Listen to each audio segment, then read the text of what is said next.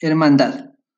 Todo empezó cuando los niños Mario y Juan perdieron a sus padres por un accidente automovilístico.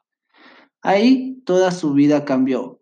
Sin ningún familiar que pudiera ocuparse de su custodia, los trasladaron al orfanato. Hasta que un día una pareja adoptó a Juan, quien era el menor de los dos hermanos. En el orfanato quedó Mario, quien al cumplir 15 años fugó. Juan tenía una vida muy cómoda, mientras que Mario estaba en las calles sumido en el mundo de las drogas. Hasta que un día se volvieron a encontrar, pero Juan no reconoció a su hermana por su estado tan deteriorado. Mario quedó sorprendido por la actitud de su hermano y se preguntó, ¿se olvidó de mí? Entonces lo siguió hasta llegar al hogar de la familia que adoptó a Juan.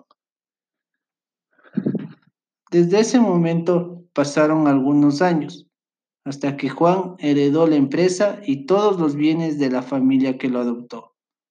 Volvieron a encontrarse, pero esta vez Juan sí reconoció a Mario y se entrelazaron en un fuerte abrazo.